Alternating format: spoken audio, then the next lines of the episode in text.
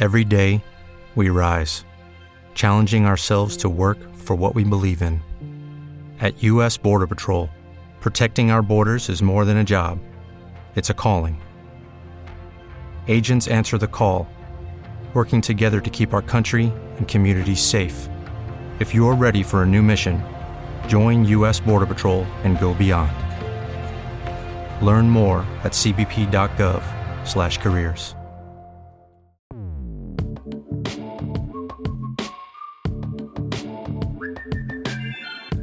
Saludos intrépidos. Este es el episodio 010 ya de un podcast donde tecnología, aeronáutica y astronáutica se unen para disfrute de su autor, arroba G7, y espero que para el vuestro también. Si 4 kilobytes llevaron al hombre a la luna, imaginad lo que podemos hacer nosotros. Despeguemos. Despegamos, eh, la verdad es que con muchas ganas de comentar parte del feedback que he recibido esta semana por vuestra parte, que, es la verdad es que es lo que más mi ilusión me hace, ¿no? El, entrar un poquito aquí en el diálogo con vosotros. Pero eh, hay que hacer las cosas bien, nos lo llevaremos al final, tendremos un momento para hablar con calma de ello. Y antes de ponernos ya con la sección de, tecnología, me gustaría haceros una, pequeña reflexión que, he tenido, de hecho, antes de. poco antes de grabar. le, hemos dedicado ya, yo creo que un episodio o dos, eh, sobre todo en la parte de la aeronáutica, de, cómo, de cómo la COVID, de cómo la pandemia está afectando pues, a las compañías, a la forma de volar, el hecho de que sea seguro volar todavía. Y, quería hacer una reflexión sobre el podcast en sí, eh, permitidme este momento meta, ah, y es que yo tengo la, yo tengo la sensación, y a, lo mejor pues eh, podéis estar más o menos de acuerdo, y es que todo, todo esto que está pasando, que es innegable, y que no quiero ahora mismo que se convierta esto en un podcast sobre, sobre la pandemia, pero quiero decir, a, todos nos afecta. al menos tengo la sensación de que eh, a cada persona le, está, le, afecta de alguna forma o de otra. Eh, a lo mejor hay personas más inmersas, digamos, que les está castigando, personas que han tenido pues pérdidas familiares, personas que han tenido mm, inseguridad laboral, es decir, de todo, hay, hay de todo. Ahí es, una. La casuística, yo creo que es, bueno, es, infinita directamente, ¿no? Como tantos habitantes hay en ese planeta. Em, y, todos, de alguna forma, nos agarramos a, lo que cada uno necesita para continuar con esa normalidad, eh, para recuperar un poquito pues, la, tranquilidad, las rutinas, es decir, lo que necesitemos. Algunos de vosotros, pues a lo mejor tenéis entre todas vuestras vuestros recursos, pues el, poder seguir escuchando podcast, el, poder tener a, personas que, os hace gracia que, hablen de ciertos temas, pues eh, y que contéis con ellas, pues con cierta regularidad. Y, si alguno tiene a este podcast pues como uno de esos recursos de decir, pues mira, yo me pongo este tío hablando cada semana y al menos durante entre 40 y una hora y algo eh, me, comenta algunos temas, me, entretiene, me, distrae, me, permite concentrar o, me arranca incluso una sonrisa, oye, pues eh, bienvenido sea. Y, en ese aspecto, eh, yo lo que os quería decir es que podéis contar conmigo. y si alguien necesita algo en algún momento, tratar algún tema en concreto o, o le hace ilusión que hablemos de algo, pues eh, los medios de contacto que tenéis en emilcar.fm barra intrépidos, eh, pues están ahí para, para, lo que queráis. Y para que de alguna forma pues sirva este podcast eh, que tiene más, no, tiene más aspiración que la de entretener a, los oyentes y al propio autor, como, como digo al principio, pues que tenga, que tenga esa utilidad. Y si, y si se puede ayudar, pues, pues perfecto. Dos últimos apuntes. Uno es que eh, puede que este podcast de repente ahora llegue un poquito a más gente. Y es que el otro día por fin hice algo que tenía que haber hecho desde el inicio, pero bueno, eh, ya sabéis cómo soy en, ese aspecto. he redirigido a todas las personas que todavía estaban suscritas a Tecnologistas y a Plaza Confirmadas a este nuevo podcast. Creo que es correcto, creo que no estoy engañando a nadie, porque al fin y al cabo el autor es el mismo, los temas son prácticamente los mismos. Eh, y espero que les guste. Así que si alguien de repente no había escuchado mi podcast mucho tiempo, o no escuchó pues aquel, aquel, eh, aquel archivo de audio que envié en el que explicaba por qué cerraba esos podcasts y por qué abría este, eh, y de repente, pues ahora se le empiezan a bajar estos, estos podcasts, pues eh, que sepa que, que, está más que bienvenido y que espero que vuelva a encontrar lo que en algún momento encontró con, con tecnologistas y con, con, Plaza Confirmada. Desde luego yo, para mí, me, pongo las mismas chaquetas y los mismos pantalones que tenía entonces para, para, hacer este nuevo podcast. O sea, no, no ha cambiado tanta cosa. Y hablando de las secciones del podcast, como a veces se me van de duración, como la que he compartido con Santi esta semana hablando del Boeing 707, eh, he decidido darles un nombre a las secciones para que tengan un poquito más de cuerpo, ¿no? Y, al menos mentalmente a mí, pues eh, tengan un poquito más incluso como de fuerza. Y, en lugar de hombres, los vamos a ir descubriendo eh, con gran emoción en los próximos segundos. Comenzamos.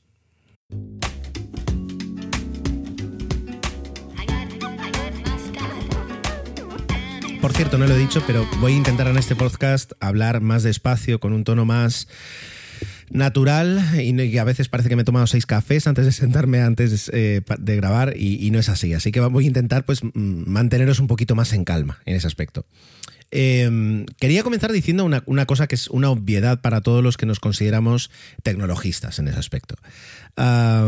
Y es la, fantástica cualidad que tiene la tecnología de hacernos sentir como imprescindible algo que a lo mejor hasta hace cinco minutos no conocías esa sensación de desnudez cuando de repente descubres algo que puedes eh, añadir a tu vida digital y que te hace plantear cómo has conseguido sobrevivir todos estos años sin ello.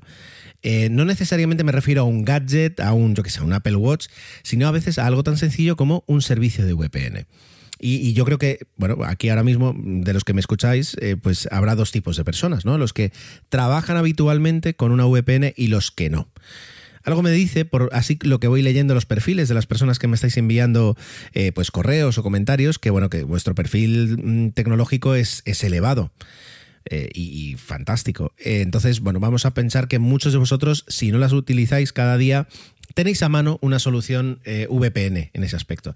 Pero pensemos el día que, no sabíamos lo que era eso o que prácticamente, como me pasó a mí hace muchos años, lo relacionaba sobre todo con, un uso empresarial y con unas necesidades concretas que eran cubiertas por, por, una VPN.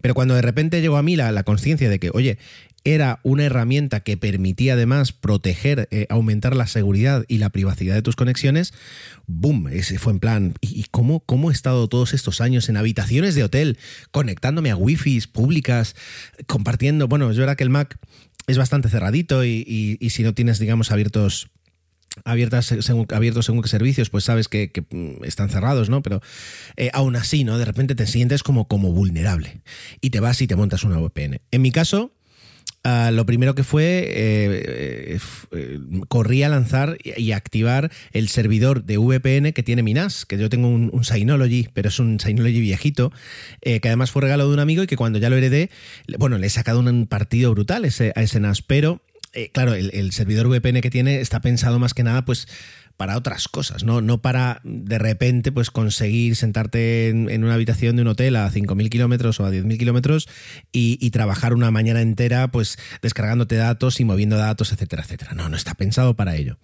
Así que de repente un día, no sé cómo llegó, supongo que por Twitter, como llegan todas las cosas buenas y las malas, llegó una oferta de un servicio que se llama eh, RAW 4 VPN, RAW de crudo, Ah, en el que por 30 euros tenías un acceso de, para toda tu vida, lifetime, de sus servicios. Entonces, eh, para allá que me fui y dije, bueno, pues por 30 euros, eh, ¿qué tengo que perder? Bueno, lo tengo. Eh, bueno, es RA4W VPN. Es una cosa rara. la verdad es que cuando entras en la, en la página web, ahora hace tiempo que no entro, voy a mirar. No, sigue, sigue siendo la misma. ¿Han mejorado? No, no, no, no, han mejorado. Han mejorado mucho la interfaz y hace que ahora pues lo veas y digas, oye, parece como que, está bien, ¿no? Que, tienen un servicio, un servicio de verdad. Pero durante mucho tiempo entrabas y te daba una sensación de que aquello era un garaje y un servidor montado en algún, en algún trastero, porque incluso, yo que sé, durante un año y pico hablaban de una aplicación que luego hacías clic y no existía. No sé, no, te daba muy buena sensación. Y desde luego, luego, a la hora de, utilizar eh, el, el servicio VPN, no, no, no te podías quedar tranquilo. Es decir, si te fallaba la conexión y no sabías si eras que tenías, tenías poca cobertura 4G o simplemente que el servidor no funcionaba. Entonces desconectabas la VPN, la volvías a conectar. Bueno, no, no, no me quedé enteramente satisfecho. De, de RAW VPN salté a Winscribe, ahora cosa de unos cuantos meses, de seis meses, no, ah, justo antes de comenzar la, la pandemia. Estamos hablando a lo mejor en enero salté a Winscribe. Winscribe sí es verdad que además tiene más reseñas, es un servicio más conocido, sus comunicaciones tanto por mail como por redes sociales son, son muy buenas, es decir, te da una sensación un poquito más segura de que hay gente, de que, hay gente que, levanta el teléfono, ¿no? Si, si, si lo llegas a necesitar. lo que me gustó mucho fue una, un paquete de tarifas en el que tú creas y te montas un plan. Ellos tienen un par que te ofrecen pues prácticamente todos los servicios que tienen, pero luego si tú solo quieres un par como pueden ser datos ilimitados y acceso desde España y desde uno de, las, de los servidores en Estados Unidos, por poner, te dicen, bueno, pues esto te queda en, y a mí me quedaba, creo recordar, eh, que eran 4 dólares y al cambio eran 3 euros y poco. Bueno, y con eso ya está. Es decir, te bajas la, aplicación que tienen para todas las plataformas. Es una aplicación además más o menos consistente, que, está muy bien. Ellos además le añaden servicios como por ejemplo el, eh, un filtro para bloquear anuncios, eh, traqueadores, malware, etcétera, etcétera. Y, con eso te plantas. Y es una, una VPN que a mí me ha dejado satisfecho aunque es verdad que ha consumido, perdón, eh, eh, que ha tenido más, más caídas y, hemos, yo he notado eh, pues momentos en los que desactivar la VPN soluciona el problema y eso es algo que no quieres nunca, ¿no? Es decir, que tú tienes que, fiarte al 100% de la VPN para, para, que no, para que no pase eso, ¿no? Y no lo he conseguido, entonces tampoco estaba 100% convencido. Es verdad que lo que estaba pagando era pues una miseria, es decir, por 4 dólares que, puedo pedir, pero bueno, ahí estaba, ¿no? Era su plan, era lo que ofrecían. Y luego está la, la, solución que tengo actual y de lo que os vengo a hablar. Y, después de varios minutos, ¿No te encantaría tener 100 dólares extra en tu bolsillo? Haz que un experto bilingüe de TurboTax declare tus impuestos para el 31 de marzo y obtén 100 dólares de vuelta al instante. Porque no importa cuáles hayan sido tus logros del año pasado, TurboTax hace que cuenten. Obtén 100 dólares de vuelta y tus impuestos con 100% de precisión, solo con Intuit TurboTax. Debes declarar para el 31 de marzo. Crédito solo aplicable al costo de la presentación federal con Turbo Tax Full Service. Oferta sujeta a cambios o cancelación en cualquier momento. Hello, it is Ryan, and I was on a flight the other day playing one of my favorite social spin slot games on chumbacasino.com. I looked over the person sitting next to me, and you know what they were doing? They were also playing Chumba Casino. Coincidence? I think not. Everybody's loving having fun with it. Chumba Casino is home to hundreds of casino style games that you can play for free anytime, anywhere even at 30,000 feet. So sign up now at ChumbaCasino.com to claim your free welcome bonus. That's ChumbaCasino.com and live the Chumba life. No purchase necessary. BGW. Void were prohibited by law. See terms and conditions. 18 plus. Rizo finalmente, ¿no? Eh, 1.1.1.1. No me preguntéis cómo llegó a mí. De acuerdo, pero lo primero que hice cuando mm, me enteré que iba, que se creaba un servicio nuevo de DNS eh, basados en la privacidad, eh, pues por supuesto me interesó y me fui a ver un poquito pues quién era que estaba montando todo esto. Porque también recuerdo hace muchos años cuando Google ah, ofreció sus, sus DNS, eh, yo corría a ponérselas a todos mis dispositivos porque me parecía súper interesante. E iluso de mí, sin saber que lo que iban a hacer era utilizar toda esa información de forma agregada, me parece perfecto, pero para comprender las, los usos y las prácticas y los patrones que, se tenían de uso a la hora de, reclamar ciertos sitios web, etcétera, etcétera. Bueno, pues eh, me fui a ver quién era Cloudflare y Cloudflare, eh, a, lo, mejor lo conocéis, yo en ese momento no lo conocía, ahora más o menos lo, entiendo mejor. Es una, es una empresa que, ofrece servicios eh, de Internet, no servicios ah, de alojamiento ni de servidores virtuales, no, no va en ese aspecto, sino que ofrece servicios para eh, montar redes virtuales para blindar tus, tus, tus, páginas web, es decir, tus servicios en Internet, tus servicios en la nube. Y, una cosa que me parece muy interesante y es crear redes completamente en la nube. Es decir, si tú tienes a 50 personas trabajando en casa y tienes que montar una red eh, en la que todos se conecten, en la que tengas un servidor en una oficina que dé acceso a todos, ellos te montan todo ese, ese, ese esquema eh, en, la propia, en la propia nube sin que tú tengas que comprar switches, sin que tengas que comprar servidores, etcétera, etcétera. Eso es una, de las cosas que, hacen. Otra es, pues ya digo, proteger tu página web ante caídas, ante fuertes demandas, balancear servidores, replicar sitios, un poquito como Akamai, etcétera, etcétera. Entonces, bueno, es, una empresa que se dedica a, a ese tipo de servicios en Internet que a lo mejor como pymes o como particulares es muy raro que contratemos, pero ya si somos empresas grandes, pues eh, eh, puede ser muy habitual, ¿vale? Bueno, pues esta gente monta unas DNS ah, que son, según ellos y según parece que, varios estudios, son las más rápidas que hay, más, más incluso que las de Google, y le añaden una capa de seguridad, y es que cifran las consultas DNS. ¿Por qué es importante? Bueno, a lo mejor ya, ya os lo imagináis y desde mi punto de vista de guardar la privacidad es importante, y es que aunque desde hace muchos años el tráfico, todo el tráfico que nosotros eh, utilizamos para navegar, podemos decir y podemos considerar que es seguro, porque, bueno, el famoso, ¿cómo es? El candadito, ¿no? Y, el HTTPS y los protocolos, etcétera, etcétera. Ah, las consultas, las primeras consultas que hacemos nosotros para, para entrar en un sitio web, esas eh, se las hacemos a un servidor DNS que en muchos casos es el propio del operador que es utilizando para acceder a Internet. En mi caso, bueno, pues llámese Orange o llámese eh, quien sea. Y, directamente lo que le estamos enviando es el nombre en texto plano, decir, oye, quiero entrar en www.amazon.es. Eh, luego, por supuesto, ya se establece todo el, handshake, ¿no? Es decir, se ponen en marcha los protocolos y la conexión es segura. Y desde luego, mi, proveedor de internet no sabe, em, no sabe, pues, qué, qué estoy mirando ahí dentro. Perfecto pero lo que sí sabe es que hice una consulta a estas horas de la noche.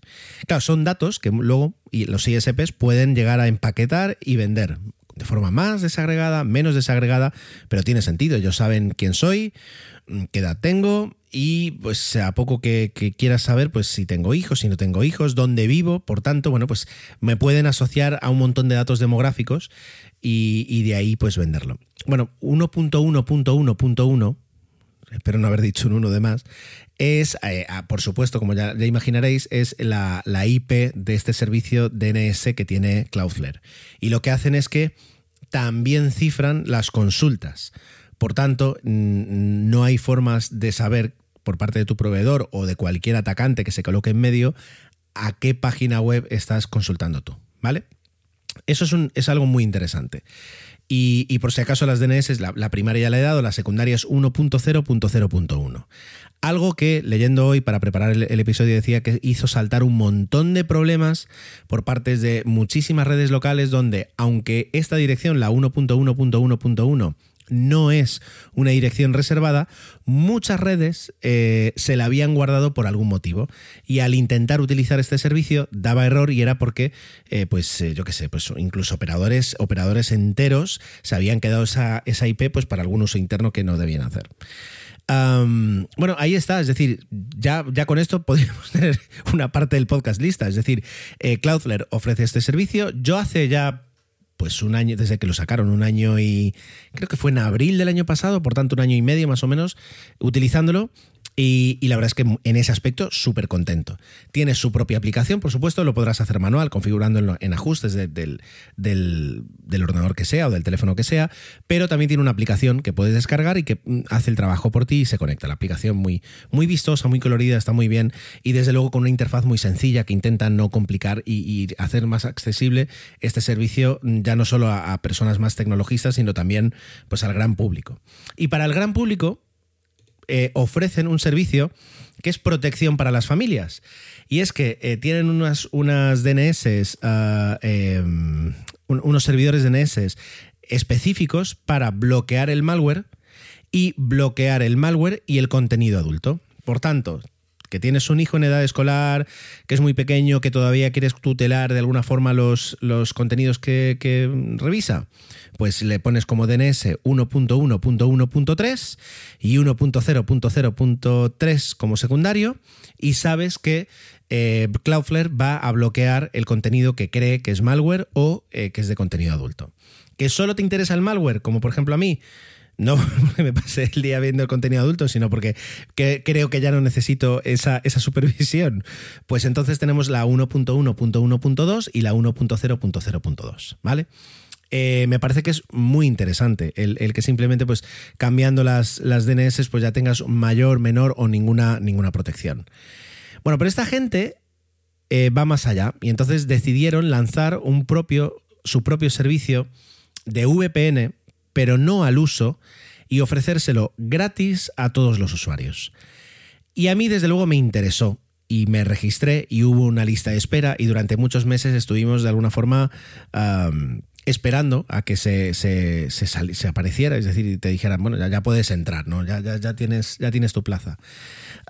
Eso sucedió en torno a septiembre del año, que del año pasado, de 2019, y de repente pues, nos podíamos conectar y ofrecían dos servicios. Eh, lo llaman Warp, W-A-R-P, Warp, y Warp Plus. El Warp Plus, por supuesto, es de pago y lo que te ofrece es incluso una mejora de la velocidad con respecto a Warp. ¿Qué es lo que hace eh, Warp? Me estaréis preguntando. ¿Y por qué me podría interesar a mí? Bueno, lo primero que es es Si tú tienes una VPN o te gustaría contratar una VPN por el simple hecho de cifrar tu conexión entre tú y, abrimos comillas, Internet, cerramos comillas, eh, pues Warp es tu servicio, porque es exactamente lo que hace.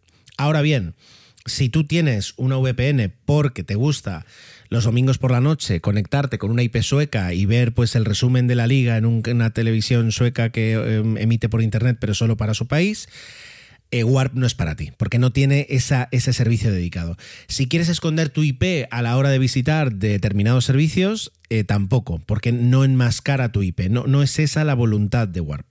La voluntad de Warp es decir, oye, em, ciframos tu conexión y ya te damos puerta a Internet en uno de nuestros servidores y a partir de ahí ya tú haces lo que quieras y te, libras ¿no? de, ese, de, ese, primer tramo con tu, con tu proveedor de servicios bien, ¿no? Hasta ahí bien. Es decir, ya, por ejemplo, este que estás en un hotel, en una red pública, de un, ayuntamiento, de una biblioteca, lo que sea, ah, pues te conectas con Warp y te quedas tranquilo, porque sabes que ya, tu conexión va cifrada hasta, digamos, hasta, hasta el campo, ¿no? Hasta donde está Internet.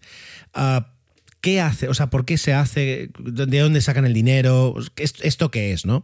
Bueno, leyendo un poquito lo que dicen ellos, por supuesto, lo que te dicen es, bueno, con Warp lo único que hacemos es conectar eh, el ordenador o el, dispositivo que quiera a nuestro servidor más cercano.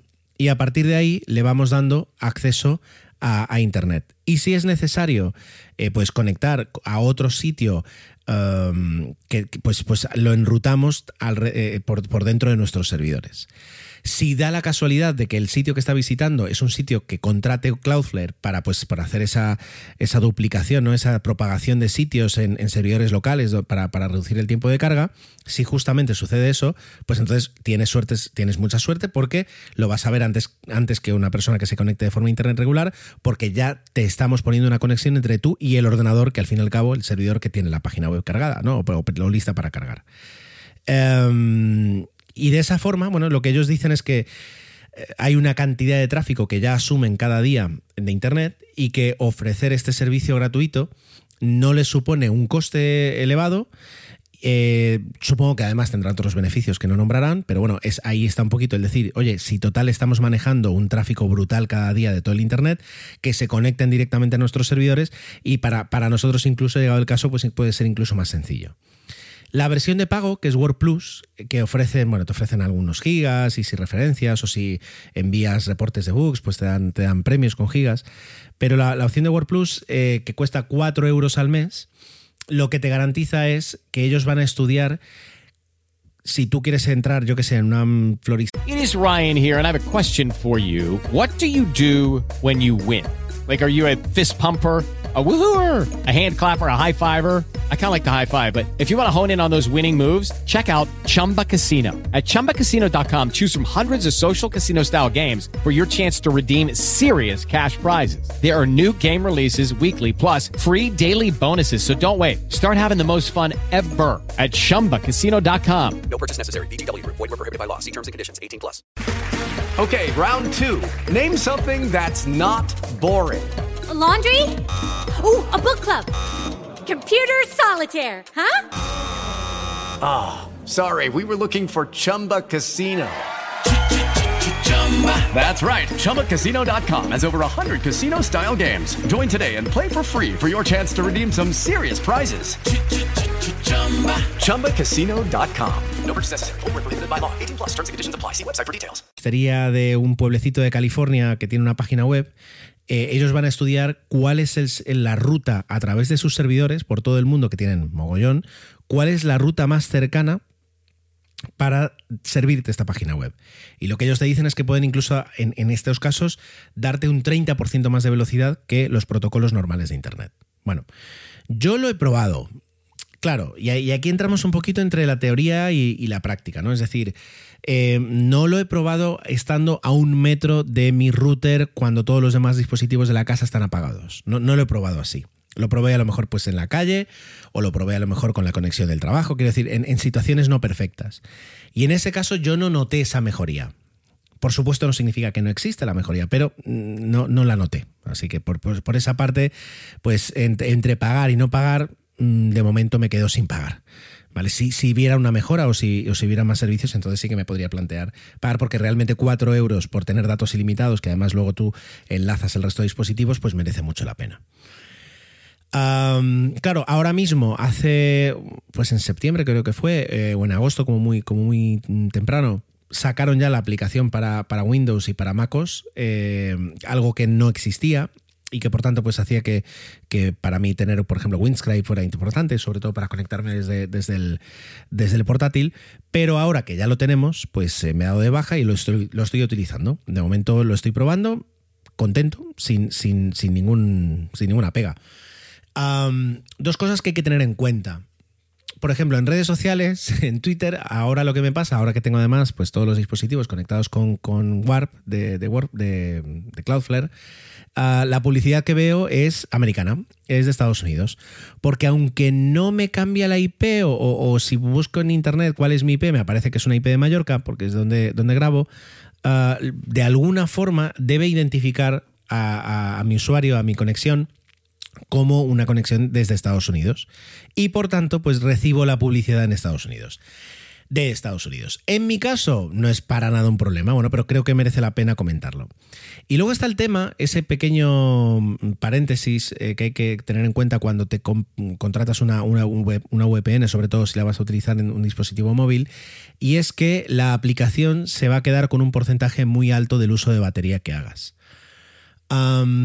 eso en realidad es cierto y eh, tiene una vertiente que es cierta y otra vertiente que no. Vamos con la que es cierta. A mí me pasa que a veces cuando los fines de semana no estoy en, en la ciudad y me desplazo al campo, de repente la batería del teléfono, como la cobertura no es buena, empieza a drenar.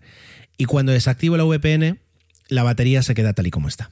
Bueno, eso podemos entender un poquito por qué funciona. Supongo que las conexiones son deficientes y por tanto esa, esa voluntad de mantener constante una comunicación entre, entre servidor y dispositivo pues hace que, la batería sufra.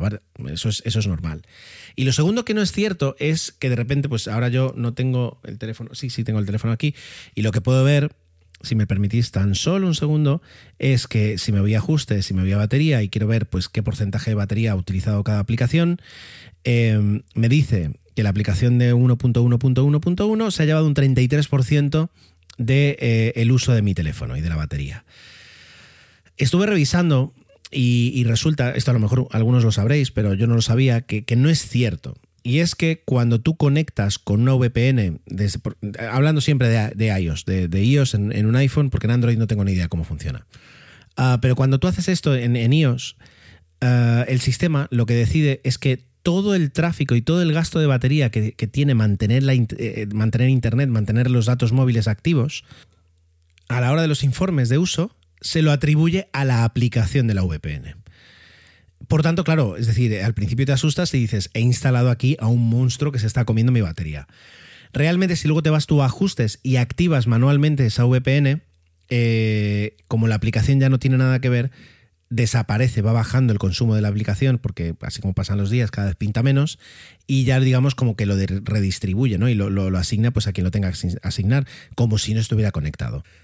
Probadlo, porque, em, a ver, no hay nada que perder y si por el motivo que sea no os sentís cómodos con el uso, digamos, de, la VPN que ellos tienen, como mínimo os quedan pues las, las DNS, que son las DNS cifradas, que, que, ayudan a mejorar la privacidad, algo que, para mí siempre va a ser importante y seguiremos hablando, y a lo mejor os convenzo, de por qué pues, mantener privada nuestra, nuestra vía digital de cara a ojos de los demás es tan válido y merece tanto la pena en estos, en estos tiempos que corren.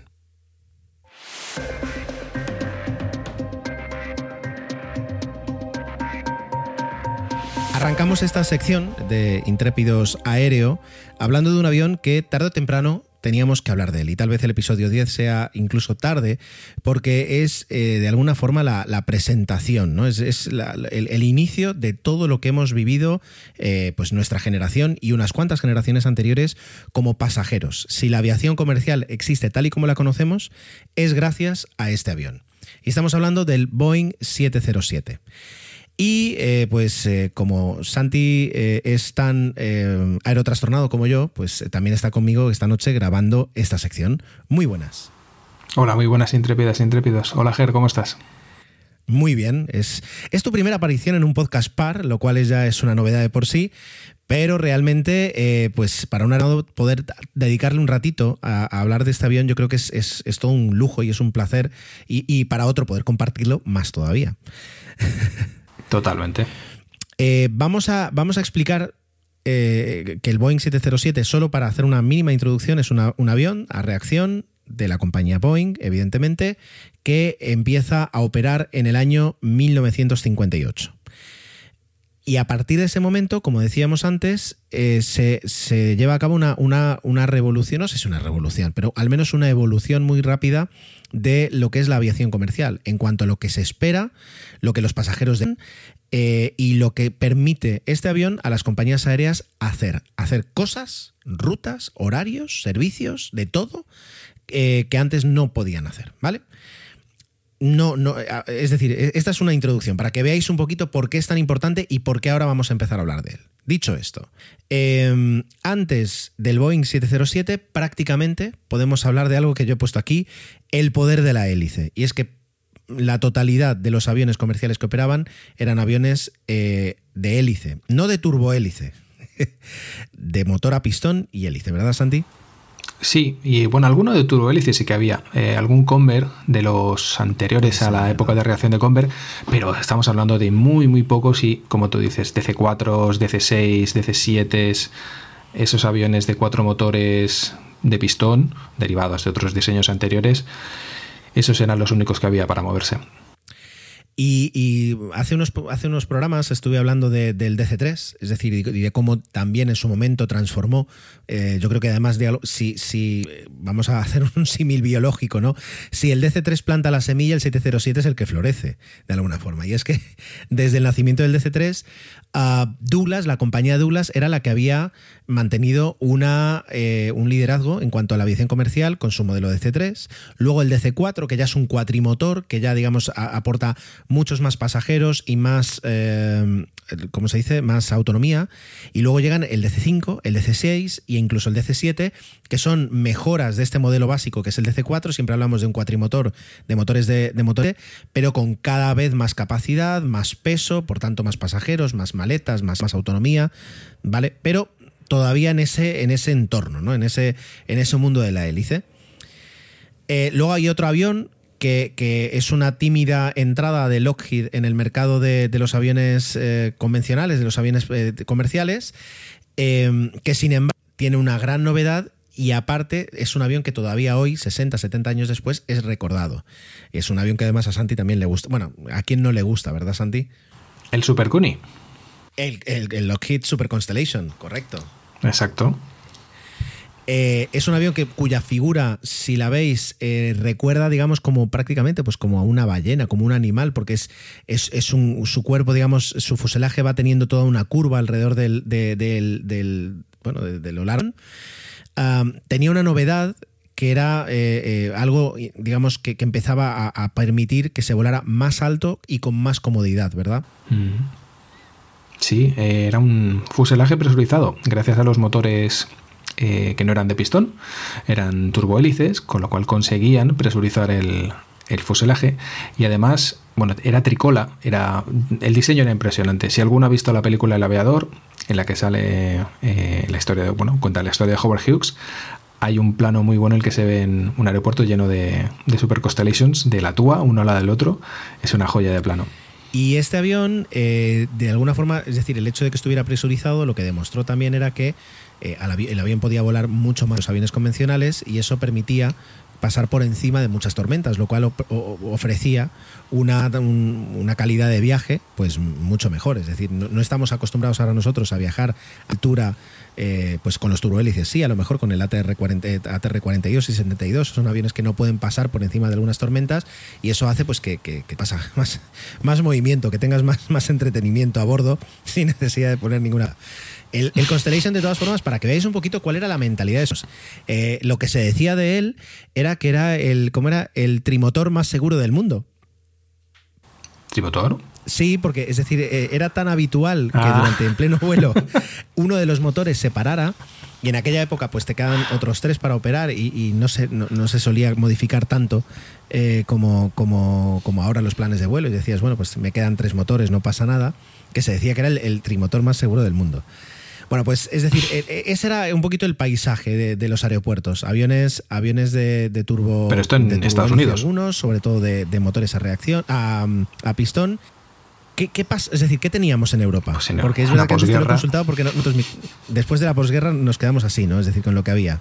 Sí, en Europa, después de lo que pasó, los únicos que sacaron cabeza después de la posguerra fueron los, eh, los británicos, con un montonazo de propuestas, pero no nada serio hasta llegar a la época de, reacción. Claro, y es que la Segunda Guerra Mundial, una de las cosas que trajo fue eh, el motor a reacción. De hecho, irá para otro podcast también. Podríamos hablar algún día del, Message, del Messerschmitt 262, que es un poquito pues el, primer avión a reacción en entrar en servicio, avión militar, y que dice, dice, lo, no sabemos si es un poquito leyenda urbana, que eh, fue un avión que podía haber eh, decantado en, ese año, porque entró prácticamente poquito antes del, desembarco de Normandía, fue un avión que pero que todavía podía haber incluso eh, pues decantado la guerra a favor sin embargo, eh, decían, ¿no? Como que Hitler se empeñó en que, en que ese avión fuera un caza cuando tenía todas las cualidades para ser un bombardero y que como bombardero hubiera sido inalcanzable porque era capaz de soltar las bombas, volver y nadie lo podía alcanzar. Todo el trabajo que, requirió transformar un, un, bombardero en un caza retrasó la entrada de ese avión y cuando entró pues ya era demasiado tarde. Bueno, pues ese, ese avión a reacción de alguna forma lo cambia todo Mejor dicho, los ingenieros que diseñaron ese avión y que luego viajaron en primera clase hasta Estados Unidos para entrar, empezar a trabajar en un montón de empresas. Te estás metiendo en un jardín muy delicado. la famosa operación. Yo solo aviso navegantes. Es la operación Paperclip. Para, para, quien lo sepa. Y que, por cierto, por cierto, hay una serie de Amazon, eh, que ahora mismo no tengo el nombre, pero que es muy buena y que justamente mm, habla mucho sobre esa operación Paperclip.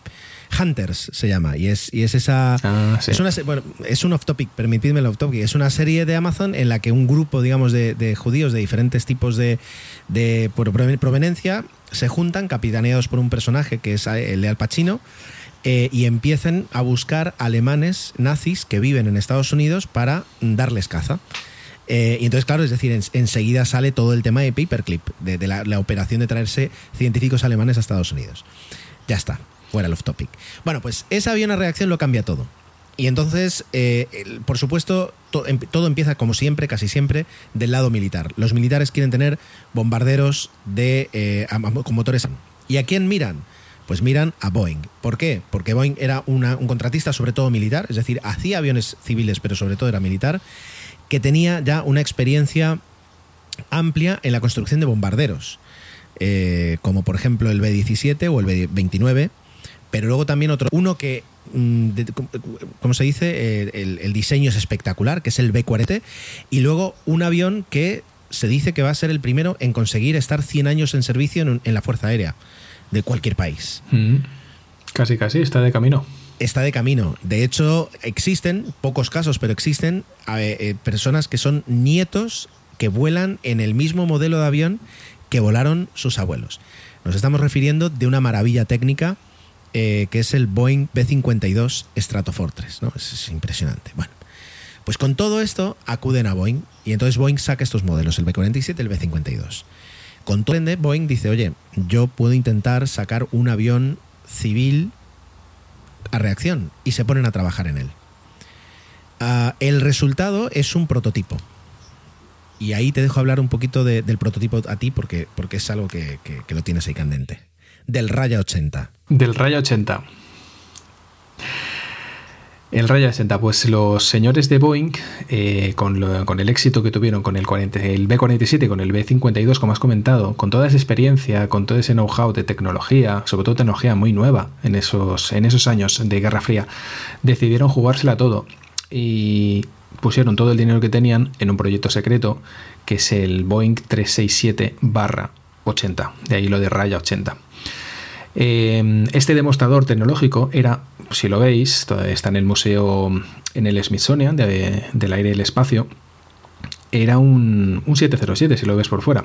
Lo que pasa es que este sirvió para dos variantes, para el 707 comercial y luego de cara al ejército para un millón de combinaciones posibles. La primera de todas, el carguero, carguero no, perdón, em, Tanquero. tanquero, sí señor, el tanquero KC-135. Claro, el ejército del aire de repente tenía un problema y era que, que tenía aviones eh, supersónicos a reacción militares que necesitaba eh, repostar en, en vuelo, pero no tenía un avión que pudiera ir a la velocidad a la que necesitaba.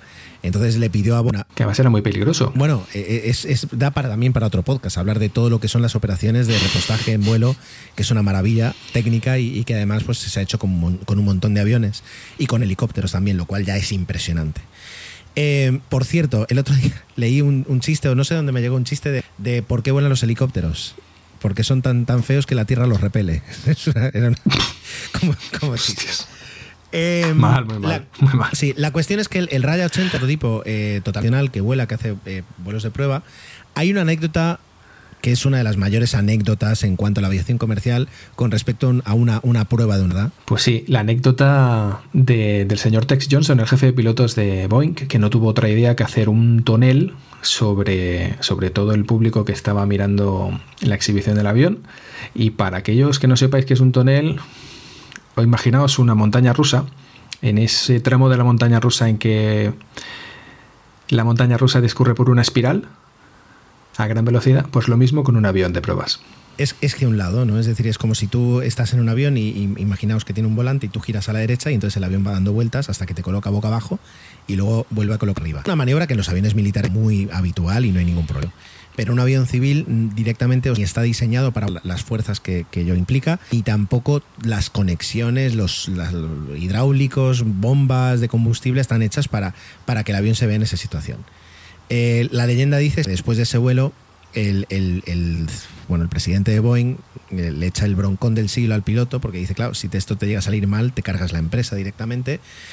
Pero claro, la- las compañías aéreas eh, de repente empezaron a tocar la puerta de este hombre diciendo, oye, si ese avión es capaz de hacer eso, nosotros lo queremos operar. Y lo puso en el equipo de ventas como, como comercial porque desde luego tenía también un conocimiento del avión porque pocas personas podían hacer eso. Eh, eso sí, las compañías aéreas lo que le dijeron a Boeing es que ese avión era demasiado estrecho, porque ese avión estaba hecho para una configuración de asientos 2 y 2. Sin embargo, eh, las compañías querían meter más pasajeros. Y entonces es cuando Boeing amplía el avión y además le dicen que el DC, ahora hablaremos de él, que era el avión de Douglas, que era su competencia, iba a ser un avión de 3 y 2. Y entonces eh, Boeing dijo, bueno, pues entonces yo mm, puedo hacer un avión de 3 y 3 pasajeros, ¿no? De 3, y 3 pasajeros. Y lo hacen más grande. Y entonces es cuando da vida a el Boeing, como, ya se le conoce como el Boeing 707 que le va tan bien a Boeing esa denominación comercial que a partir de ese momento, porque en realidad ya digo, no se llamaba 707, iba a ser el 367, pero alguien de marketing, tal vez, eligió ese nombre y a partir de ese momento el éxito hizo que luego el resto de aviones fueran el 717, 727, 737 y así hasta el, hasta el 7 de momento.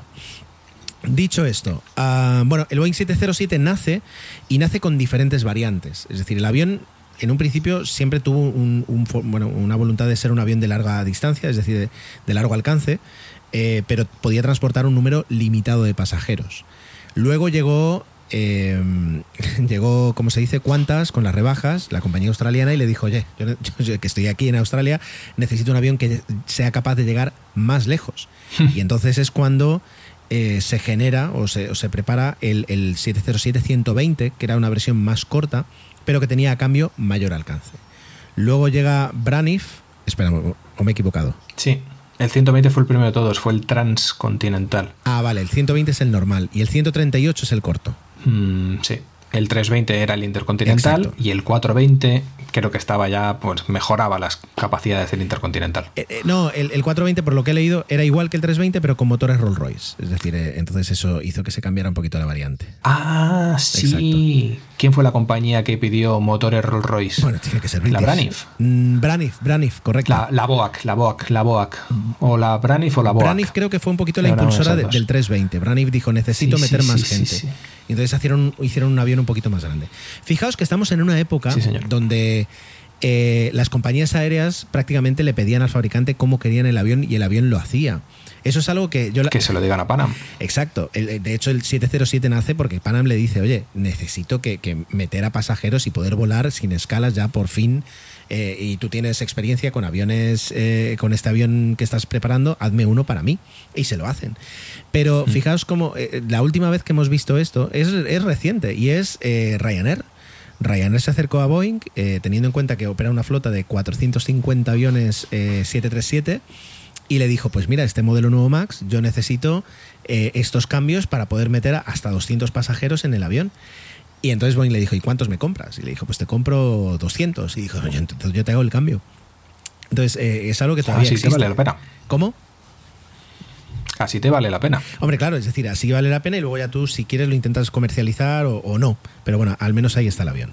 Hey guys, it is Ryan. I'm not sure if you know this about me, but I'm a bit of a fun fanatic when I can. I like to work, but I like fun too. It's a thing. And now the truth is out there. I can tell you about my favorite place to have fun. Chumba Casino. They have hundreds of social casino style games to choose from with new games released each week. You can play for free anytime, anywhere and each day brings a new chance to collect daily bonuses. So join me in the fun. Sign up now at ChumbaCasino.com. No purchase necessary. BGW. Void were prohibited by law. See terms and conditions. 18 plus. It is Ryan here, and I have a question for you. What do you do when you win? Like, are you a fist pumper? a woohooer, a hand clapper, a high fiver. I kind of like the high five, but if you want to hone in on those winning moves, check out Chumba Casino. At ChumbaCasino.com, choose from hundreds of social casino style games for your chance to redeem serious cash prizes. There are new game releases weekly, plus free daily bonuses. So don't wait. Start having the most fun ever at ChumbaCasino.com. No purchase necessary. BGW. Void were prohibited by law. See terms and conditions. 18 plus.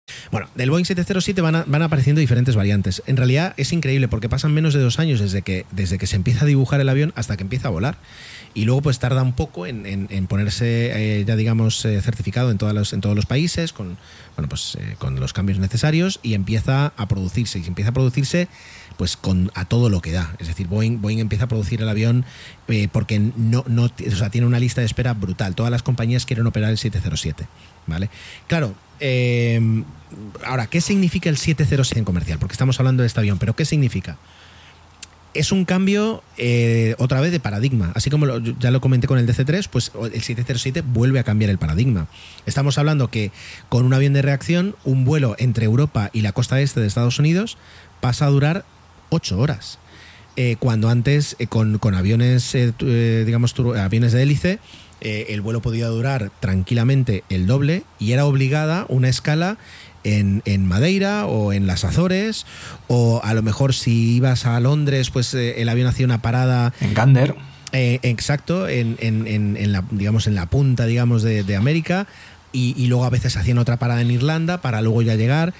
Eh, el viaje era totalmente diferente. Es decir, era un viaje, mm, no digo de barco, pero que tú ya ibas preparado con un par de mudas en la maleta de mano porque sabes que sabías que ibas a tardar 20 horas en llegar, que te ibas a tener que cambiar en algún momento en alguna de las paradas. Sin embargo, aquí ahora te subías a un avión, eh, te daban de comer dos veces y, y, cuando aterrizabas ya habías llegado a destino. Eso era es un cambio de paradigma y es además la capacidad de poder empezar a enlazar ciudades que, hasta ahora eran imposibles, eh, eh, comercialmente no, eran viables. Dos, ciudades que para hacer tres, tres paradas o para, además, un DC-7 a lo mejor te metías 100, 110 pasajeros, no, no lo he mirado, ¿no? Pero más o menos. Eh, menos. Sí, bueno, lo podemos mirar en un momento. Menos, menos. Vale, pues de repente, eh, no lo hemos hablado, pero el 707 manejaba en torno entre los 120, entre los 140 y los 180 pasajeros. Dependiendo de si tenías una primera clase, o si la, tu clase turista era más cómoda, o si ya eh, pues empezabas a apretar a la gente en turista y dejabas unos pocos asientos en, primera, y entonces más o menos conseguías meter 180 pasajeros. Claro, es, es una locura cuando ahora pensamos que el Boeing 737-800, que es el caballo de batalla de Boeing para la corta y media distancia, que es el avión, como decimos, que tiene Ryanair, que opera 450, o por ejemplo su equivalente, que es el Airbus A320, que es el que tiene Vueling a, porrones, o el que tiene EasyJet, el que compone el, grueso de la, de, la, de la flota EasyJet, son aviones que llevan esa cantidad de pasajeros. Pero 80 pasajeros antes no era para nada una cantidad que mover en un vuelo en, eh, doméstico o, en Europa. Era con lo que tú llenabas un avión para cruzar el Atlántico, porque primero no se podía hacer más, o sea, no, no, no había capacidad para meter más pasajeros. Y luego es que no había tantos pasajeros, porque también como el avión tenía que, consumía un montón de combustible a dividir entre tan pocos pasajeros, el precio del billete era tan alto que tampoco todo el mundo podía volar, no era el pez que se muerde la cola. ¿Vale? Ya hablaremos de quién se carga ese pez, que es justamente el Boeing 747, que de repente dice, bueno, pues si hay que meter a 400 personas, las metemos. Y de repente vuelve a cambiar el paradigma, pero eso ya, ya hablaremos. El 707 además es, es eh, de repente pues lo- los baños de avión tal y como los conocemos, los asientos de avión más o menos tal y como los conocemos, el que sea tan habitual que de repente caigan las mascarillas y te las pongas o que incluso ya en los, años 70, 80 pues de, de repente pongas televisores y, y unos auriculares que los auriculares que había antes eh, eran auriculares que el altavoz estaba en el asiento y entonces tú lo que enchufabas eran dos tubitos que se te llegaban al oído y entonces escuchabas el aire, digamos, que empujaba el altavoz desde el asiento porque no, no había mini jacks, etcétera, etcétera. Es decir, todo eso, los asientos 3 y 3, que hasta, hasta el 707 pues no existía, o si existían, ya digo, claro, eh, eh, permitiéndole la comparación, el 707 es un poquito como Apple. Tal vez no fue el primer avión presurizado, no lo fue. No fue el primer avión a reacción, tampoco lo fue. Pero fue el avión, Santi, eh, sé, que se está riendo de fondo, no soy, soy consciente, pero es el avión que lo que cambia todo, es decir, que de repente hace que, que todo el mundo sea el estándar, crea el estándar. ¿De acuerdo? Entonces, es, esa es, la, esa es la, lo que cambia todo. Es, es- hace que, que la, la aviación de repente adquiera la, la forma que más o menos tiene ahora. Yo decir que tuve la, el- ahora voy a decir el privilegio de haber volado en un 707 de la compañía Pluna, que era la compañía uruguaya que tenía un avión. Un avión solo. Eh, ahora con la experiencia que tenemos Santi trabajando. Sí. ¿Y qué pasaba cuando Ahora estaba roto? que tenemos, ¿Eh? Cuando eh, estaba en una- ahí está. Tra- trabajando en una compañía aérea, porque Santi trabaja en, en- somos compañeros de trabajo, eh, te das cuenta que hacer montar toda una operación de larga distancia con un solo avión es jugártela muchísimo. Eran muy valientes, muy O- valientes. O hacer que de repente las, las eh, ¿cómo se dice? las incidencias que deberían dejar el avión en tierra no lo dejen. Y de repente digas, bueno, pues que huele así. Siempre está el modo pirata. También es verdad que. También, está, eh, también es verdad, y esto es algo que, que a lo mejor alguien nos puede corregir, y es, pero esto es, es algo que digo yo, que antes de que se pusieran los ordenadores a trabajar a la hora de diseñar un avión, como los cálculos eran manuales, eran muy precisos, pero eran, manuales, no podías, no podías ajustar, no podías apurar tanto, ¿no? Es decir, si tenías que colocar, yo que sé, una viga para sostener pues, una parte del avión, eh, tus cálculos decían que necesitabas pues 10 milímetros. Y tú pues por, por si acaso al final decidían poner 15 y entonces claro el avión era más pesado, no era tan eficiente pero tenía unos márgenes de, de- de operación mucho más amplios. Y ahora y eso lo estamos viendo a veces con los motores y eso es algo también motivo para otro podcast es decir, ¿qué es lo que sucede con los motores? y es que eh, el ordenador te dice que puede llegar hasta ese punto y tú lo diseñas hasta ese punto, pero eso lo que significa es que lo estás dejando sin prácticamente margen. No margen de seguridad, ¿eh? ojo.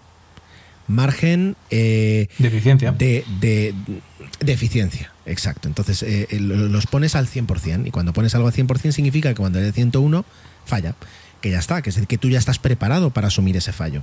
Pero, eh, bueno, ya me entendéis, ¿verdad? Bueno, pues el, el 707 con el que yo volé ya era un avión viejo, es decir, ya tenía sus, sus años. eh, era 3 y 3, lo cual, claro, yo con 8 años pues tampoco para mí era un problema porque yo me senté ahí. Por supuesto no tenías entretenimiento. No sé cómo mi padre me entretuvo las 15 horas de viaje. Eh, algún libro me llevaría yo y, y, bueno, de todas formas yo me he emocionado por volar por primera vez que yo creo que eso me bastó. O a lo mejor la nicotina de la cabina me tranquilizó, porque por supuesto era un vuelo en el que se podía volar y de repente Se pues, fumaba, se fumaba. Entonces tú tenías la mitad posterior del avión era fumador, la mitad la mitad anterior era no fumador.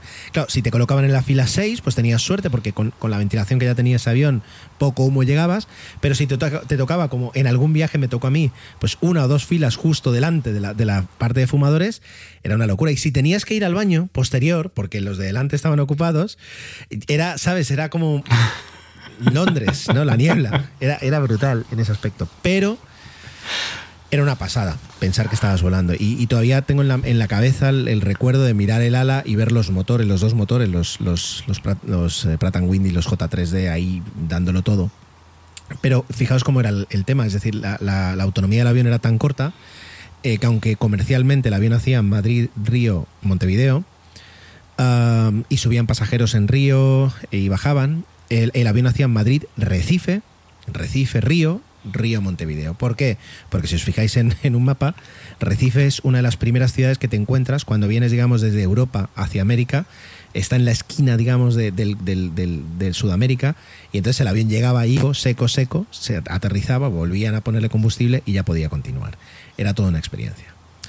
El, el 707, de alguna forma, Santi, muere de éxito. Muere de éxito. eh, es un avión que con el paso de los años se, se vio limitado pues, por su propio diseño. Eh, además tuvo competencia. En esa época ya había, ya había salido el, 3, el A300 y el A310.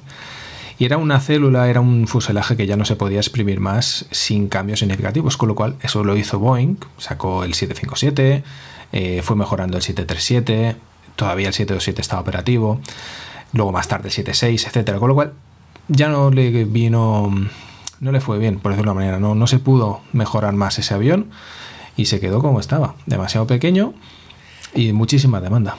No podían meter más gente de ahí dentro. Hablas, hablas de competencia y tal vez mm, merece que le dediquemos un minuto al que fue su mayor competidor de la época. A ver, hubo competidores como, como el Conver Coronado. Tal vez eh, el Conver Coronado es verdad otros objetivos, eh, era un avión con una autonomía mucho más corta, centrado más en la velocidad, pero el Douglas DC-8, como hablamos al principio, sí que fue un duro competidor. Eh, y era un avión además también, pues prácticamente igual de bueno. Sin embargo, no tuvo el mismo éxito comercial. No, no fue exactamente igual que el 707, pero sí que es verdad que Douglas ahí le plantó cara. De hecho, el- en el momento en que la Panam le ordenó, le, hizo un pedido de 20 707 a, a Boeing, el mismo día le hizo también un pedido similar al, a Douglas. No sé si para ponerlos en competencia o simplemente para molestar a uno de los dos, pero se decantó por los dos. La cuestión es que el avión ya no podía hacer mucho más en esa época, así que en el 79 se dejaron de producir las, las versiones civiles, las versiones del 707, y ahí se cerró la cadena de este tipo de, de esta variante de 707. Porque luego, por supuesto, eh, y esto es increíble, es decir, las militares, la cadena de montaje del 707 de un avión que, entra en servicio en el año 50 se mantiene abierta hasta el año 91 porque hay un gran cliente de ese avión que es la Fuerza Aérea de los Estados Unidos eh, que lo sigue utilizando y, que ha sido plata para un montón, pero una, barbaridad de variantes. Yo creo que lo- los propios ingenieros de la Fuerza Aérea lo conocían tan bien que eran capaces de hacer, bueno, prácticamente cualquier cosa con ello por repasar alguna alguna mm, eh, alguna variante conocida, pues eh, por ejemplo el, el famoso E6 eh, Sentry, que es el, el, el- AWACS, el avión de alerta temprana, que es el famoso avión que tiene un disco encima, antena brutal que va girando y que, y que proporciona cobertura al resto de aviones en cuanto a en cuanto a detección de- de- de objetivos. Sí, aparte de este también fue Air Force One, tristemente conocido porque fue el que llevó a, este, a, John F. Kennedy a, a Dallas y se devolvió el cadáver para Washington. Exacto. Es un avión que yo tuve la, la fortuna de, de poder conocer porque está en el museo de, Seattle, en el museo de, que tiene la propia Boeing en Seattle. No sé si es ese avión en concreto el que llevó a, Kennedy, pero bueno, era, está equipado como Air Force One y bueno, puedes ver un poquito que era lo que se consideraba el lujo máximo para el avión presidencial en los años 60 y es muy interesante. Claro, ese avión, quieras que no, a nivel político, no solo daba una imagen, que eso siempre es importante para, para la política, pero a nivel de, logística de- de un presidente, pues en este caso del de Estados Unidos, le permitía hacer giras que antes era totalmente imposible. En cuestión de días podía recorrerse medio mundo, evidentemente, pues con sus, con sus significados políticos que, que hay detrás, pero bueno. Aparte de esto, me gustaría mencionar, como no, tema espacial. Hubo una variante del 707, bueno, no era 707, sino de, este Boeing, porque ya no sé ni cómo llamarlo, que se encargó de ayudar en las comunicaciones de los astronautas que fueron a la Luna, ya que había zonas en, en las que en Tierra no había, eh, no había antenas de comunicación eh, debido a la rotación de la Tierra y este gap que, que estamos hablando lo cubrían estos aviones con unas antenas en el morro que eran enormes, creo que tenían dos metros de diámetro, con lo cual os podéis imaginar el morro sobredimensionado que tenía este avión. Sí, es, es, muy llamativo y alguna vez lo veréis en, algún fotograma de YouTube para llamar la atención, porque realmente es un es, es, tiene un morro espectacular.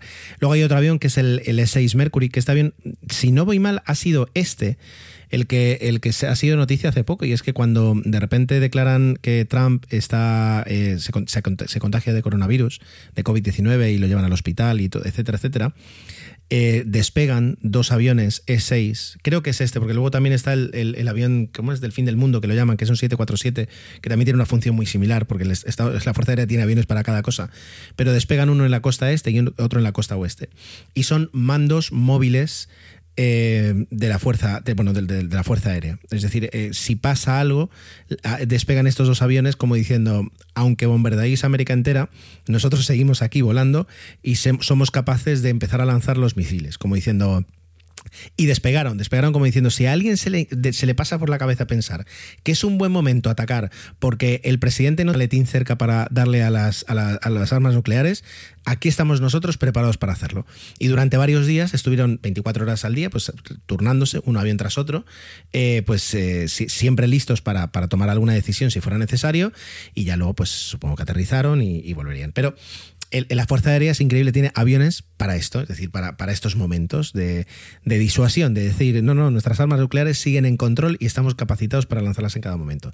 Claro, cuando despega este avión, luego también despegan varios tanqueros para que este avión esté pues 20 horas seguidas volando, mm, y luego además sale sus, los, los, cazas que defienden este avión por si alguien intentara atacarlo. O sea que ya no es que salga un avión, es que a lo mejor salen 10 aviones por cada, por cada lado solo para, para esta función. Es increíble. Estamos hablando del presupuesto de una nación pequeña. totalmente, totalmente.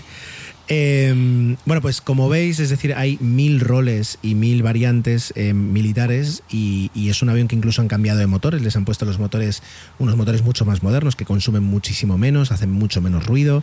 Eh, es lo bueno de ser la Fuerza Aérea, te puedes permitir este tipo de, certificaciones fuera de lo que en el mundo comercial se admitiría. Eh, y luego, por último, y ya por cerrar esta larguísima sección, eh, podemos hablar de uh, el rol de, del avión en el ejército español, porque el ejército español durante varias décadas también ha usado un Boeing mm. 707. Sí, desde 1988 hasta 2016 llegamos a tener cuatro en la Fuerza Aérea Española y tenían un rol, inicialmente era un rol VIP de transporte de personalidades del jefe de Estado y del presidente del gobierno, pero aparte de esto, como España es un país que militarmente pues, tiene sus limitaciones de presupuesto, estos aviones también se utilizaban como gasolineras volantes y servían para abastecer a los cazas españoles, F-18, cazas de entrenamiento, bueno, no, F-18 principalmente, y no también los, los Harrier en misiones de, combate o, o, entrenamiento, pues se utilizaba este avión para estas misiones. Bueno, pues como veis, eh, el 707, el 707 ha, formado parte de, fuerzas aéreas, de compañías aéreas y ha estructurado la aviación comercial tal y como la conocemos hoy en día las rutas, la, la capacidad de, de, volar de noche, de volar de día, con todo tiempo, a 40.000 a 40 pies de altura, etcétera, etcétera. Todo eso es algo que el 707 pone eh, en ejercicio, permite a las compañías hacerlo y a partir de ese momento se convierte en un estándar y nunca hemos vuelto a degradar, es decir, nunca hemos vuelto a, a bajar el, listón. Y el, 7, el 707, disculpadme, lo pone muy alto. Algún día hablaremos eso de tú dices, como antes hablábamos, el avión muere un poquito de su propio éxito y lo que quiere una empresa siempre es que cuando una, un producto suyo muere de éxito, el siguiente producto que lo sustituye sea suyo también. Y eso Boeing lo consigue en el año 69 eh, con, el, con el lanzamiento del Boeing 747. Pero eso es algo que hablaremos más adelante algún día. Santi, muchísimas gracias por, por ayudarme a hablar de un avión tan importante como el 707. Un placer, Gerardo. Para eso estamos.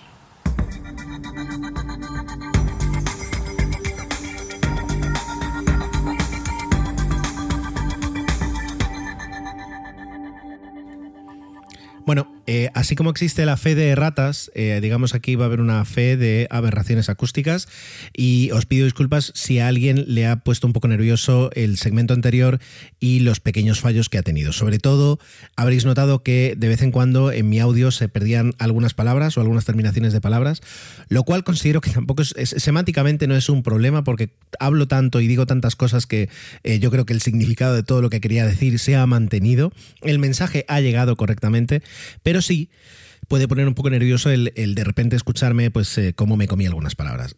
Con Santi estamos haciendo por una parte eh, algunas innovaciones, eso implica que cada uno grabe su audio para ver si podíamos mejorar un poquito el sonido, porque el sonido del Skype pues considerábamos que no era el, más óptimo y bueno pues eh, no ha salido del todo bien, eso lo tenemos que arreglar.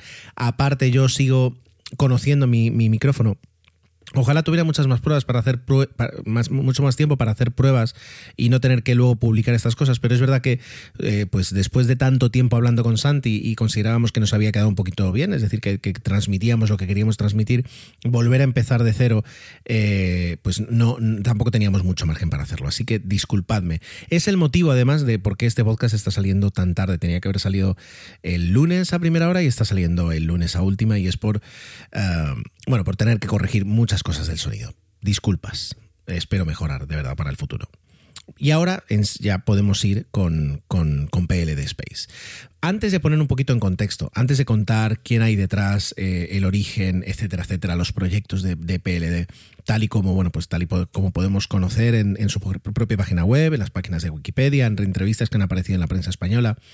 Antes de eso, vamos, vamos a empezar con la parte más difícil y es, PLD es una empresa de, cohetes, de un, operador de cohetes, que está intentando conseguir algo que en el mundo solo han conseguido hasta ahora dos empresas diferentes, solo dos. La primera es SpaceX, ya la conocéis de sobra, además ha hecho muchas más cosas ya. Y la segunda es eh, Rocket Lab, que también eh, comentamos hace poco. Y ya está, y no hay más. Por tanto, eh, PLD está intentando, Space está intentando entrar en un mercado ah, que ahora mismo es, es- un desierto, es, es muy, hay muy pocos jugadores. Y aunque hay varias empresas como Firefly, como Virgin eh, Orbital, intentando también entrar en ese, en ese mercado de los lanzadores privados, concretamente además en el de los satélites ligeros de hasta 500 kilos que según parece, según todo lo que los expertos dicen, es la parte del mercado que va a conseguir un crecimiento eh, con, con- con diferencia mucho más importante en los próximos años. Pensad que, claro, es decir, antes, lo hemos hablado varias veces, antes tú querías poner en marcha un satélite, tenías que, eh, bueno, pues si no lo desarrollabas tú mismo porque no tenías la tecnología o, eres un Estado o una empresa que necesitaba ciertos servicios, tenías que contactar con, una con, uno de los gigantes del sector que se pusiera en marcha, que te crearan un satélite que podías tardar pues, años porque había una lista de espera. Y luego había que coordinar todo el tema del lanzamiento. Y el lanzamiento estábamos hablando de cientos de millones de dólares para colocar tu satélite. Claro, eso supone inversión, es brutal, con, con- a largo plazo y está al alcance de muy pocas empresas. Sin embargo, sin embargo, eh, ahora con estos satélites, tú puedes prepararte pues, un CubeSat, que son unos satélites muy pequeños, por ejemplo, pueden ser de 30 centímetros por 10 centímetros, donde tienes una pequeña placa solar que, lo alimente, donde tienes los instrumentos para moverlo, pues lo mínimo, y pues luego ya tienes ahí el hardware que te interesa, ya sea un pequeño telescopio, cámaras fotográficas, lo que quieras. Lo pones eh, en uno de los vuelos de Rocket Lab o de PLD y a lo mejor, pues en cuestión de, yo qué sé, de un, de un año, un año y medio, eh, y cuestión de a lo mejor With Lucky Land slots, you can get lucky just about anywhere. Dearly beloved, we are gathered here today to. Has anyone seen the bride and groom? Sorry, sorry, we're here. We were getting lucky in the limo and we lost track of time. No, Lucky Land Casino, with cash prizes that add up quicker than a guest registry. In that case, I pronounce you lucky. Play for free at LuckyLandSlots.com. Daily bonuses are waiting. No purchase necessary. Void where prohibited by law. 18 plus. Terms and conditions apply. See website for details. Purchase new wiper blades from O'Reilly Auto Parts today and we'll install them for free. See better and drive safer with O'Reilly Auto Parts. Oh, oh, oh, pues eh, del orden de, yo qué sé, de, muy pocas decenas de millones de, dólares, estás, estás colocando un satélite en órbita y, y puedes aprovechar una tecnología que antes, ya digo, estaba solo reservada pues, a, las, a las más grandes empresas. Bueno, PLD apunta ahí. Es algo súper ambicioso Y ya digo, eh, no puedo enfatizar lo suficiente lo difícil que es poner en órbita un cohete, una carga eh, con un cohete tuyo. Es, es un juego, es como pasar de, de tercera división a la Champions League, ¿no? Por, por hacer un, un símil futbolístico que pocas veces me vais a escuchar eh, a mí utilizar símiles futbolísticos, ¿vale? Bueno. Pues dicho esto, es decir, ¿qué, quién, es, ¿quién es PLD? ¿no? Es decir, ¿qué, qué es esta empresa? Pues PLD Space es una empresa que se funda en el año 2011 por dos eh, socios, Iba a decir amigos, pero bueno, se supone que serán amigos, pero por si acaso. Raúl Torres y Raúl de Verdú, eh, en Valencia, concretamente en Alicante, concretamente en Elche. Eh, parten pues de un interés dentro de la universidad pues por, por- pues, la, ingeniería aeroespacial poner en marcha algunos cohetes hacer unos pequeños lanzamientos eh, van pues seduciendo a algunos compañeros de, de- de carrera van creando proyectos más importantes hasta que yo entiendo que en algún momento ah, deciden lanzarse a lo grande y decir, bueno, nosotros tenemos la tecnología o creemos que somos capaces de desarrollarla para poner en órbita cohetes espaciales que lleven pues satélites o, bueno, se supone que como carga satélites, ¿no? Normalmente, ¿vale?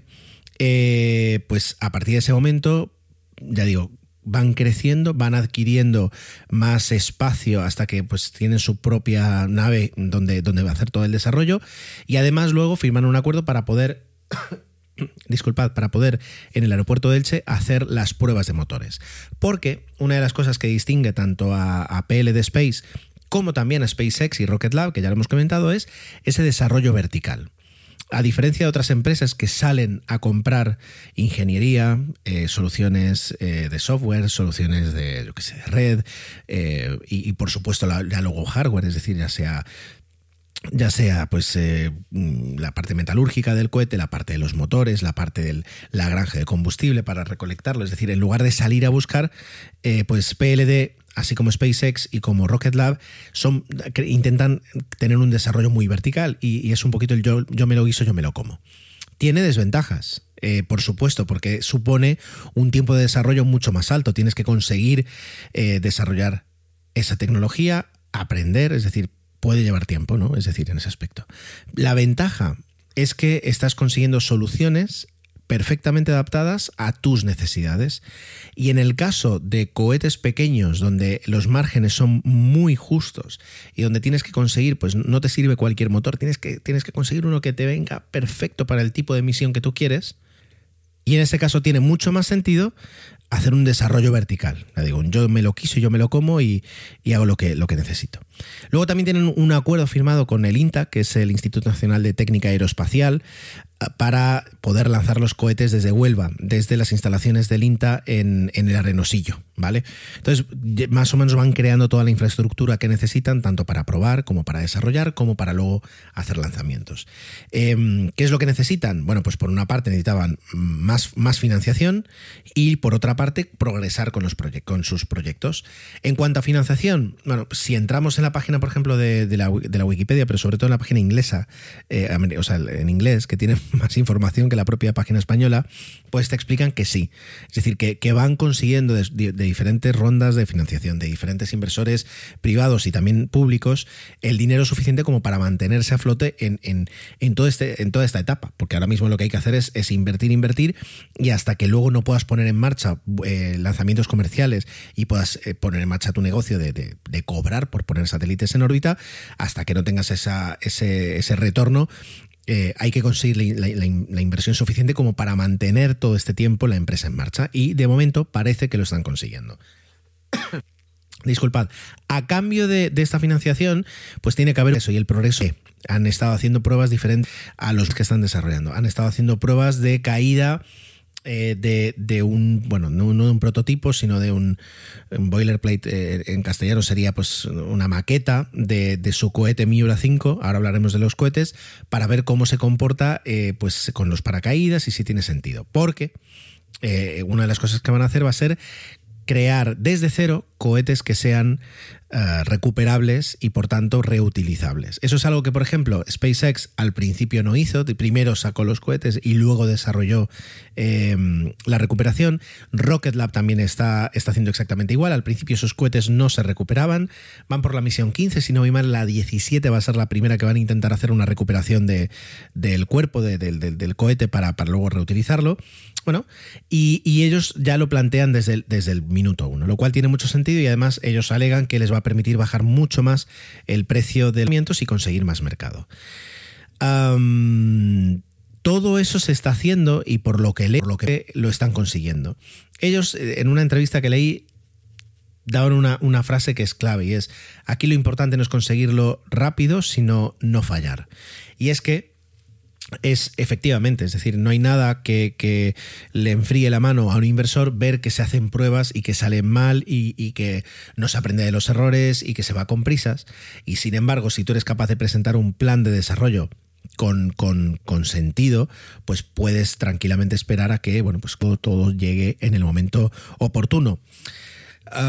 PL de Space afirma que va a ser 2024 el año en el que podrán poner en órbita pues, eh, pues ya no sé si una prueba o directamente cargas comerciales de, satélites. Tiene, bueno, en cuanto a, calendario, pues más o menos cuadra, no es ninguna locura ni de pronto ni de tarde con los conocimientos que tengo y, más o menos eh, comparando con otras con otros proyectos, pues te das cuenta de que aquí no, no hay humo, de que no es alguien que están intentando acelerar las cosas, sino que más o menos todo tiene sentido. ¿De acuerdo? Bien, y ahora toca explicar, es decir, qué, qué, proyectos tienen, qué es lo que quieren hacer. Bueno, pues eh, de, momento, al menos al principio, quieren contar con dos cohetes que tienen unos nombres un poquito extraños, y es el Miura 1 y el Miura 5. El Miura 1 es un cohete suborbital. Eh, que para mí, yo entiendo que, por lo que he leído, tiene dos propósitos básicos. El primero es el del aprendizaje. Tiene muchísimo, muchísimo sentido que antes de implicar los costes de desarrollo de un cohete mayor, eh, que sí sería orbital, primero experimentes, aprendas, tomes experiencia eh, de, un cohete más pequeño, un cohete que sí llega al espacio, que permanece varios minutos en el espacio, pero que luego eh, finalmente termina cayendo sobre la Tierra. Como si fuera un misil, pero en este caso es un cohete, un cohete civil, ¿de acuerdo? Ah, ese es el primer propósito, aprender muchísimo y, con, un, con un precio por lanzamiento más bajo, ¿no? Es decir, y, con, con, pues pruebas que, terminan mal, pero que no se pueden considerar fracasos, sino que simplemente son pruebas que se hacen y que, y que el cohete luego pues vuelve a la Tierra, lo cual tiene mucho sentido. El segundo propósito ya es colocar cargas eh, de pago en ese cohete para realizar sobre todo experimentos científicos.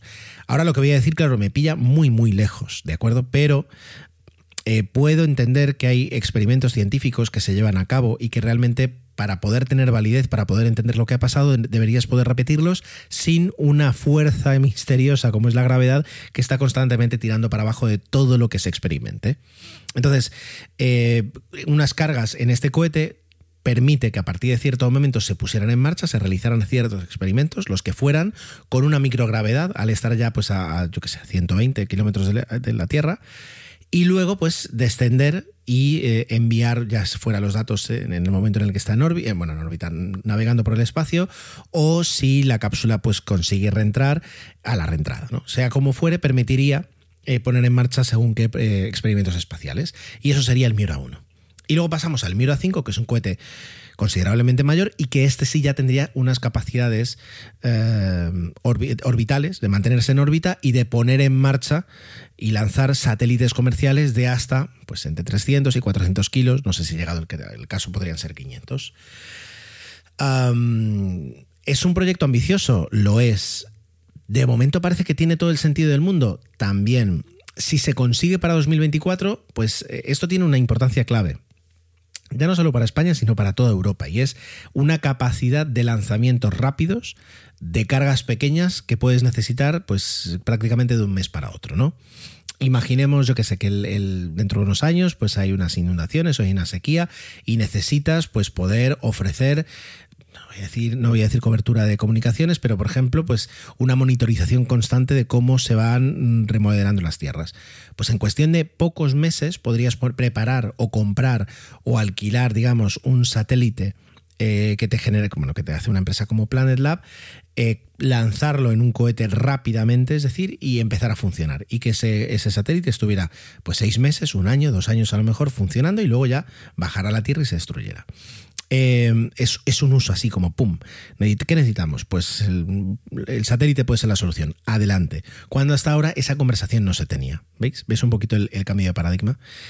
Y, y, es decir, ya digo, es interesante que estén haciendo su propio motor. Eh, eso les va a dar muchísima, muchísima ventaja. El motor quema queroseno, es decir, quema combustibles fósiles y oxígeno líquido, lo cual pues es un poquito el estándar. No, no vas a ponerte a hacer motores de hidrógeno para, para cohetes tan pequeños. Y, y, desde mi punto, bueno, desde aquí ahora lo único que puedo decir es que me gustaría muchísimo poder ir haciendo un seguimiento, ver las novedades que se cuenta a la gente de PLD Space y quién sabe si algún día pues pedirles una entrevista, porque desde luego tener tan cerca como tengo yo de Mallorca Alicante eh, una empresa aeroespacial que está intentando conseguir algo, una hazaña pionera, es todo un lujo y algo que, que tenemos que agradecer.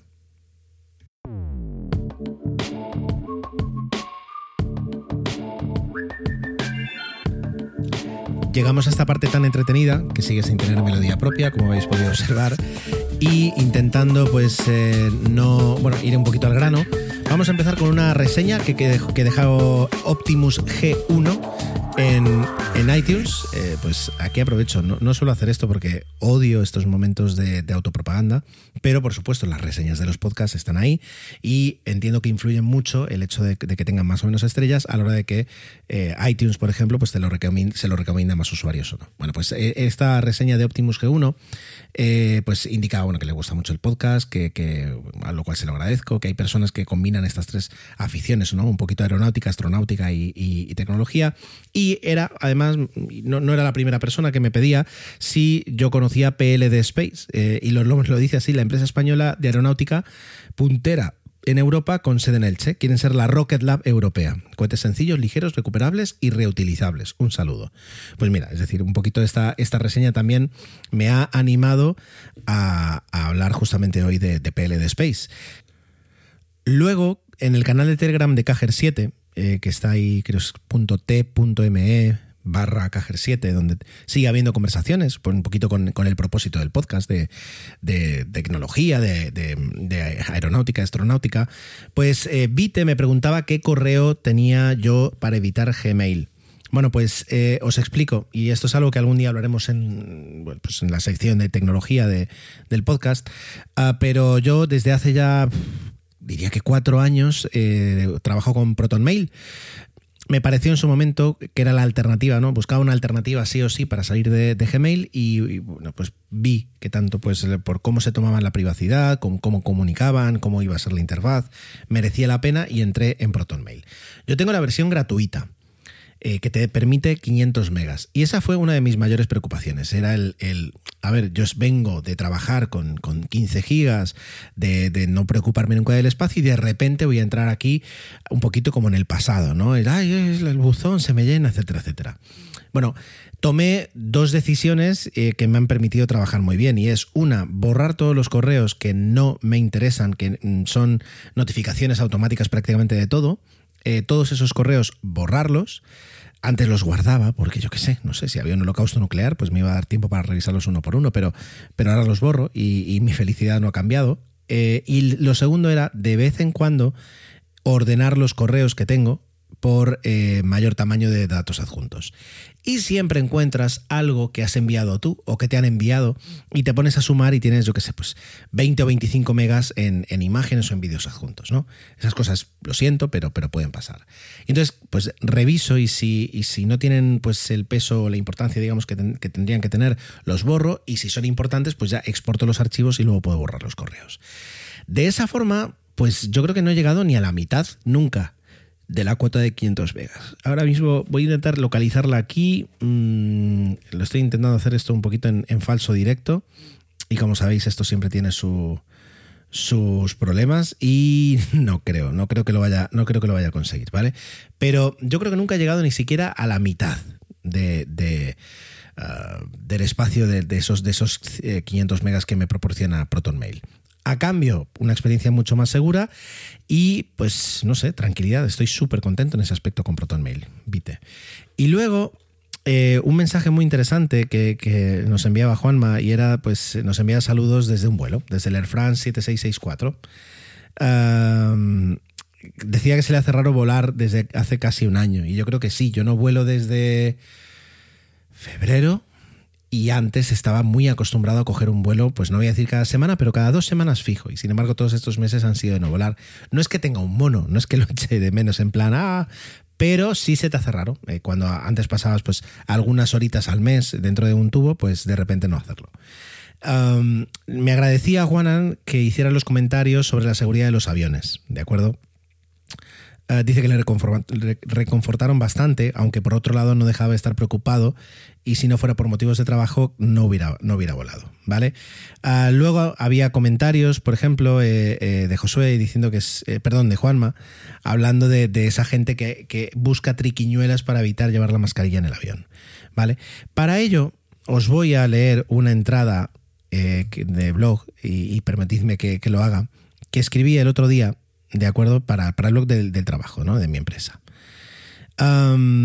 Porque realmente lo que, lo que una de las cosas que hice fue prácticamente eh, recopilar algunos datos y los resultados de algunos estudios que ha realizado pues eh, la industria, digamos, para demostrar o para, para, para comprobar si volar es, es, seguro, es decir, si, si el riesgo de contagio es bajo, ¿de acuerdo? Y, por ejemplo, IATA, que es la Asociación Internacional de Aerolíneas de Transporte, afirmó recientemente que de entre los 1.200 millones de pasajeros que han viajado durante eh, el 2020 de la pandemia, digamos, solo se han reportado 40, 44 contagios a bordo de un avión. Y eso es un contagio por cada 27 millones de pasajeros. Imaginemos que el, el 9, es decir, que el 90% de, de, esos contagios no se detectaran, que solo detectáramos un 10%. Eso significaría que tendríamos un contagio por cada 2,7 millones de pasajeros. Para que os hagáis una idea, eh, pues una empresa como Iberia, yo calculo que puede a lo mejor tener, yo qué sé, 25 millones de pasajeros al año, ¿no? más o menos. Eso significaría que en todo el año, en la peor situación, tendrían ni un contagio al mes. Vamos, eh, y, si respetáramos ese, ese 1 entre 27 millones, eh, IATA afirma que es igual de probable contagiarse de COVID-19 en un vuelo que ser alcanzado por un rayo en nuestra vida diaria. En adición, la Asociación Española de, Líneas Aéreas con esa misma probabilidad de 1 entre 27 millones, decía que era pr prácticamente más probable que te tocaran dos veces la primitiva, eh, digamos el, el, el, el 6 el complementario, que contagiarte en un avión. Y por último, eh, pues la Escuela de Salud Pública de Harvard había hecho un estudio en el que decía que volar era más seguro que, por ejemplo, ir a hacer la compra. Que hay más probabilidades de contagiarte eh, haciendo la compra que a la hora de volar. Y ya para terminar, eh, la asociación, eh, digamos, de Estados Unidos de, compañías aéreas le pidió a. Um, le pidió a, los grandes fabricantes, a Boeing, Airbus y Embraer, que hicieran estudios realmente de cómo funciona el movimiento de partículas en la cabina. Y entonces eh, llegaron a la conclusión los tres fabricantes que, lo hacen muy bien. Y, pero tiene sentido en cuanto a que el aire que se recicla pasa por filtro SEPA, que lo que hacen es, eh, atrapar el 99,9% de las, partículas. El diseño del flujo descendente del aire también ayuda a que si tú respiras, lo que acabas de respirar se vaya al suelo y sea absorbido por, por el, el propio sistema de ventilación del avión. La tasa de renovación del aire es muy alta. Estamos hablando que cada tres minutos en un avión minuto más, minuto, minuto menos, uh, se cambia todo el aire por un aire que, viene de la atmósfera y que por tanto todos lo, todo lo, los virus que pudiera haber en el aire desaparecen. Eh, y además, encima, la forma de transporte con, un respaldo delante hace que cuando tú respiras, pues eh, no se propague libremente, sino que choque con una barrera y se quede más donde tú estás. Todo ello, digamos, eh, son ayudas para conseguir un vuelo 100% seguro. Y eso es un poquito el comentario que, que me aprovecho para hacer de, lo que había comentado eh, Juanma. Por último, tenemos un correo de eh, JC que me enviaba a gerardo.rato.protonmail.com eh, en el que decía, bueno, pues que cuál era su perfil, ¿no? Su perfil es una persona aficionada al mundo maker de tecnología y de programación comentaba aquí que la parte de tecnología se le queda un poco como mm, corta eh, y que realmente a lo mejor se podría hacer más. Bueno, el podcast está en constante evolución, como ya veis. Así que nunca se sabe si algún día pues no se pueden hacer secciones más largas o duraciones más largas o mm, publicar varios programas, uno con cada sección. Yo qué sé, se pueden hacer mil cosas que luego permita un poquito más.